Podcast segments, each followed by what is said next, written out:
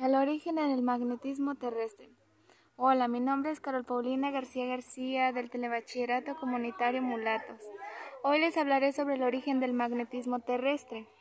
El campo magnético se debe al efecto dínamo del núcleo externo, cuyos componentes son el hierro y el níquel, principalmente que posee movimiento de convección. El origen del campo se encuentra justamente en el núcleo externo y está causado por corrientes eléctricas. El magnetismo y la electricidad están relacionados íntimamente y la existencia del campo magnético es una buena muestra de ello. Un dispositivo que ilustra el origen del campo es un electroimán, usado comúnmente en los electrodomésticos. Es separado de chatarra, etc.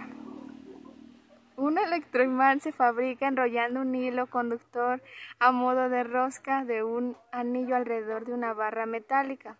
Al hacer circular una corriente eléctrica por el hilo, este genera un campo magnético a través de la barra convirtiéndola en un imán. Es interesante porque aunque sea invisible, es vital para la vida en la superficie de la Tierra. Protege al planeta del dañino viento solar y rayos cósmicos del Sol. Como conclusión a todo esto que hemos visto, podemos decir en resumen que el magnetismo es un fenómeno físico porque los materiales ejercen fuerzas de atracción o repulsión sobre los materiales. El magnetismo se encuentra para el diseño de todos los motores y generadores y electroimanes.